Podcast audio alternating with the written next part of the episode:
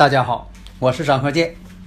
自从我们周易五行播出以来呀，大家呢啊对这个周易五行的预测呀这样的神奇，对我们的祖先文化呀表现出了敬仰和浓厚的兴趣，所以很多听友朋友啊一致要求说能不能啊开辟一个专业课程，因为呀大家呀都想学习我们的祖先文化呀需要继承和发展。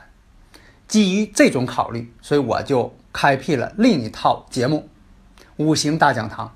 这五行大讲堂啊，包括了八字的分析、悬空风水如何去分析判断，以及我们的六爻课程。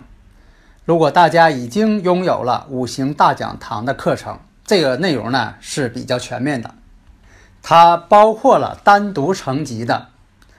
四柱八字理论基础，以及悬空风水基础，也就是说，五行大讲堂包含了上述两篇的内容。所以说，五行大讲堂是最全面的一部课程。解读易经密码，资深风水学讲师张鹤剑带领大家揭开易经的。神秘面纱，《周易新天地》五行解奥秘，请听《周易五行》。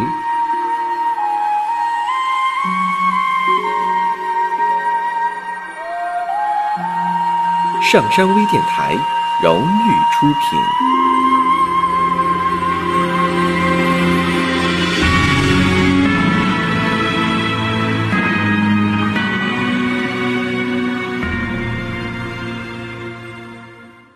大家好，我是张鹤剑。周一五行节目，我们继续开播。有的听友朋友问了，说这个日干，就你出生的日，克这个你出生的年，或者有一种就说你出生这个日，克今年，就是克流年。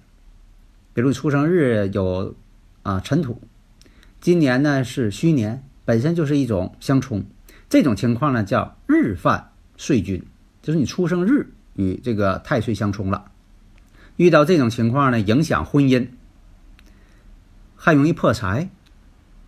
但是呢，有的时候啊，在实际预测当中啊，也遇到了这个日犯太岁，但是呢，并未发现这个人呃破财这个事儿。还有个别人呢，没有什么坏事儿，还有的是升官发财了，还有的呢。动婚了，有的时候一冲这个日柱啊，我们知道啊，这个日柱啊，你出生日啊叫婚姻宫啊，有的时候一冲呢，反而是动婚有喜事儿，冲动婚姻宫嘛。以前我讲的还有这种情况，那到底是哪一种情况啊？怎么去判断呢？其实啊，要判断这个日犯岁君，那么我们怎么去运作它？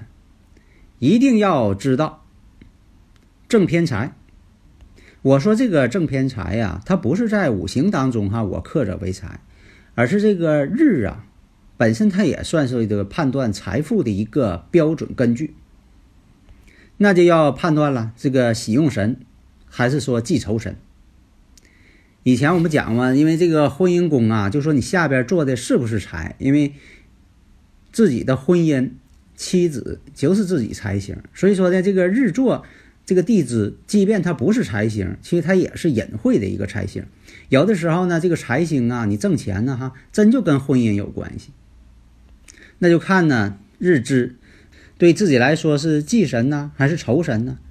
或者是能不能他帮助了仇神忌神，或者是抑制住了你这生日时辰五行当中的喜神用神？所以遇到了这个日犯岁君。就是你出生日跟这个今年的太岁出现了相冲了。如果是喜用神这种相冲，肯定是坏事儿，这你断这个啊不好的事情。但是呢，到底是哪一个不好的事情，你必须按照具体的这个生日时辰具体分析，不能啊完全是一概而论。你看看他是不是与婚姻有关呢？是破坏婚姻呢，还是说动婚？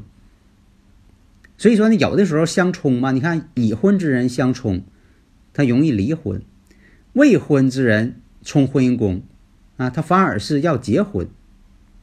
所以这判断呢，正好相反。所以在这里呢，大家呢又学了一个方法吧。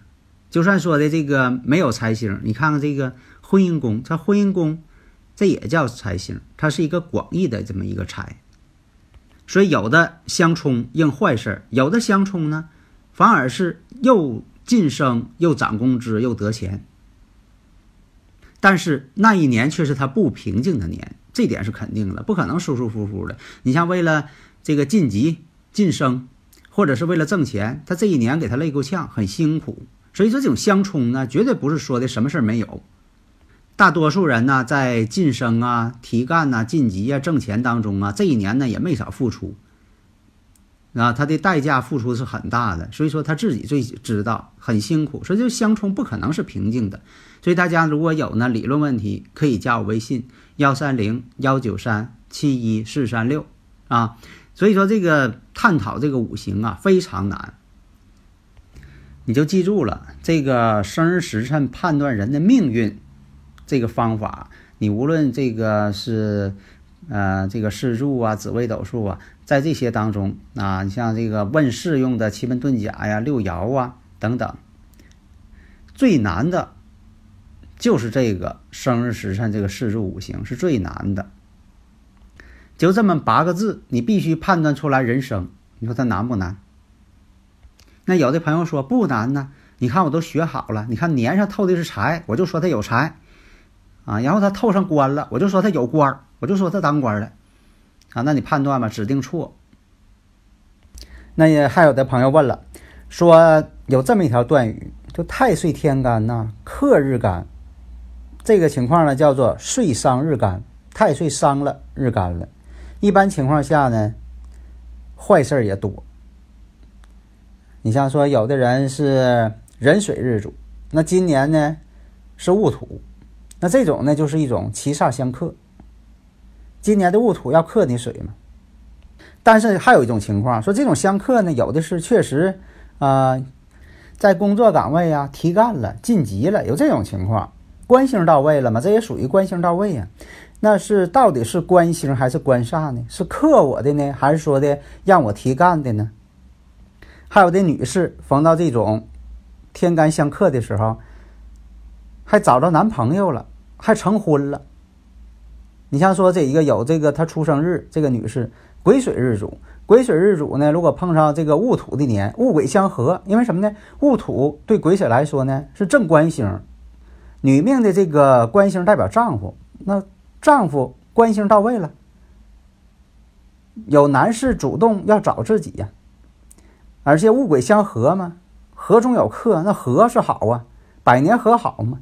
正好是合婚的年嘛，所以说你看判断婚姻呢，不光是看地支啊，天干也很重要。你看参考点非常多，所以我们讲啊，这个岁伤日干，就是这个年上太岁，比如今年是戊土，你日主呢是壬水或者是癸水，这种相克，还有克中有合，有吉有凶，有的时候还是大吉，特别好的事儿，大喜事儿。有的时候真就是大凶，真就变了官煞了，克自己了。所以说呢，听众呢应该明白这方面，不要这个死规矩去看。所以说，你像这个太岁伤日干，实际呢就是官煞太岁。官就是正官星，煞呢就是这个偏官。说官煞太岁，那官煞太岁呢，有的是吉，有的是凶。必须看什么呢？这官煞呀，对命这个对命局所起的作用是什么？这官煞呢，是命局当中的喜用神呢，或者是能够助起命局当中的喜用神，或者能够制住命局当中的仇神忌神。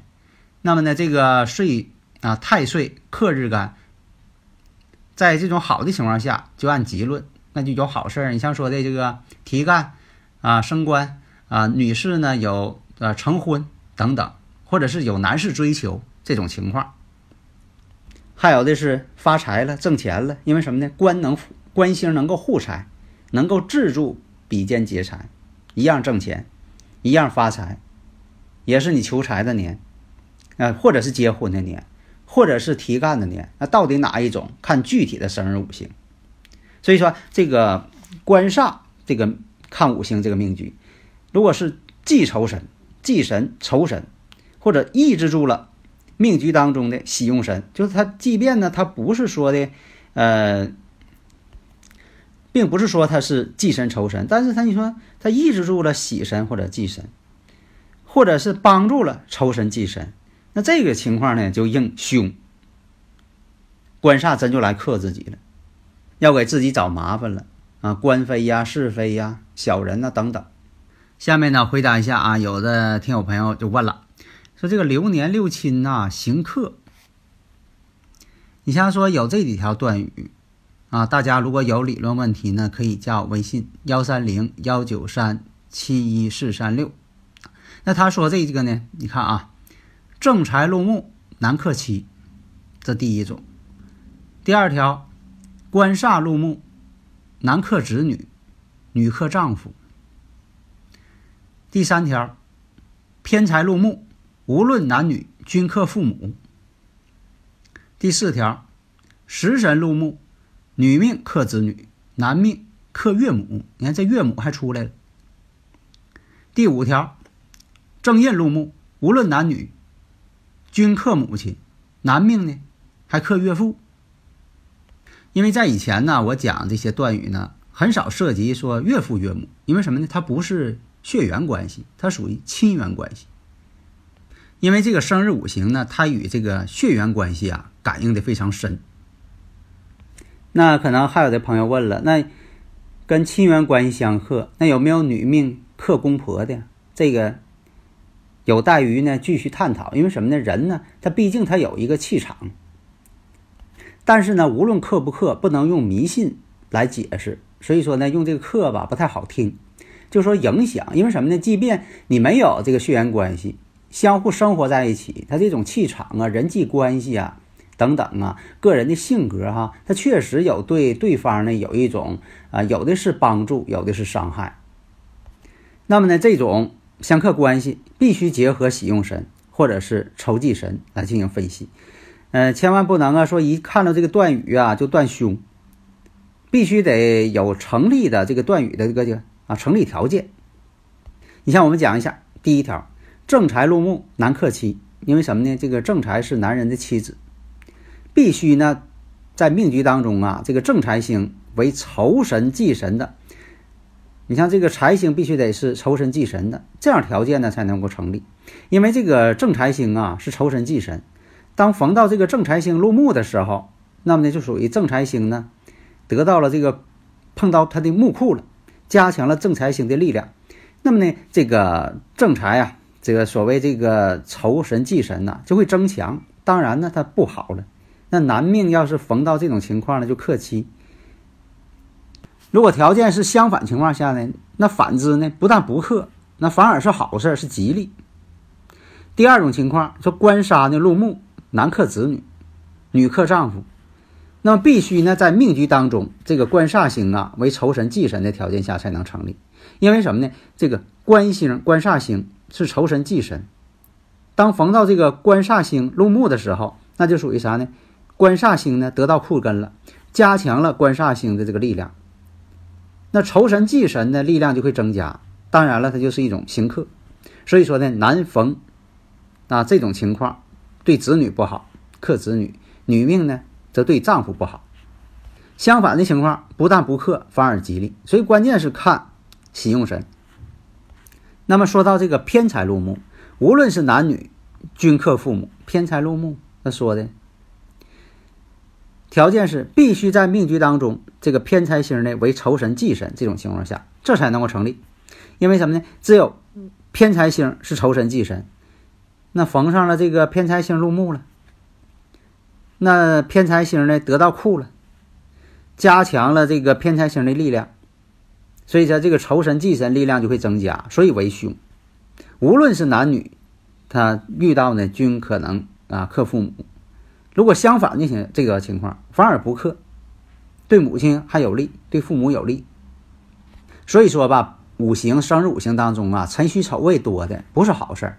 啊，有些这个论断说，你看辰戌丑未多，人说是呃好事啊，贵命啊。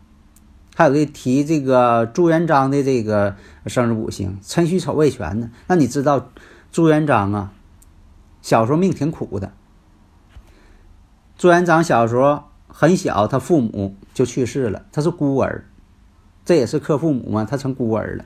后来呢是给人家放牛，要过饭，最后实在不行啊，呃，又是要饭又是呃出家的，他就是为了活这个命。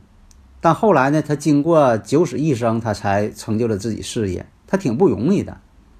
所以有些人总说这个辰戌丑未全在生日当中好好什么好啊？不好。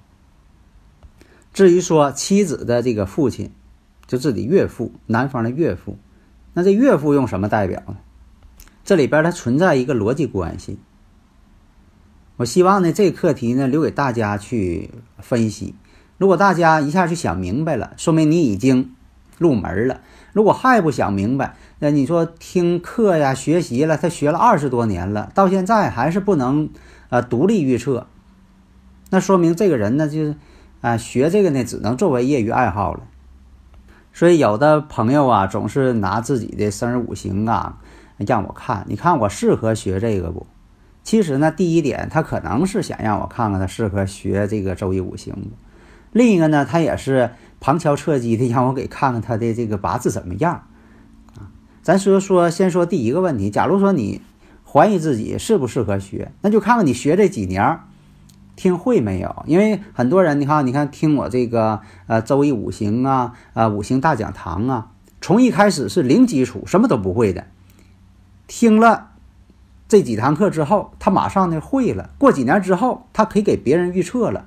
因为我看到很多，呃，一些呃微友朋友，他向我这个报喜，说他已经能给别人预测了，确测的还很准，人对方都反馈了，测的非常准。他说我从一个什么都不明白的，对这个五行一点都不懂的，到现在就因为听了你张教授这个课啊，我给别人可以看了。你看这就是什么呢？很厉害。如果说你听我课啊，又看了很多书。还有听了呃其他的课，最后给你听的是哪个方面都没学会，那这个呢？你说是你就缺少了一个呃鉴别真正理论的这么一个能力了。所以我经常讲，你看我呢就说的没有老师，我从来不会说的呃把谁谁搬出来，这是我的老师啊。现在很就是很多人嘛。